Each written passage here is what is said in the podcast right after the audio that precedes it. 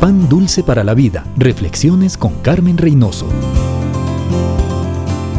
Roberto enseñaba a su pequeño a ahorrar y a invertir y siempre le daba una cuota semanal y le insistía en la importancia de ahorrar. Una tarde el padre preguntó a su hijo, ¿guardaste el dinero? No, papi, lo invertí. ¿Cómo lo invertiste? Vi a un pobre que tenía hambre y le di. Hijo, así nunca vas a tener dinero, dijo el padre enojado. Papá, mi Biblia dice que si le das al pobre, le prestas a Dios y él devuelve con buenos intereses. El padre no pudo contestar. Amigo, ¿cuál es su plan financiero? ¿Es una represa? ¿Agua estancada que se daña? Si guarda y guarda, no lo va a disfrutar.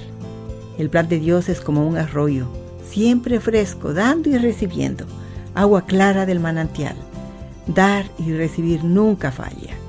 Dios siempre devuelve con creces lo que le damos. Él nos ha ofrecido Honra a Jehová con tus bienes y llenaré tus graneros con abundancia. Amiga, pruébelo, no vaya. Pan dulce para la vida. Reflexiones con Carmen Reynoso.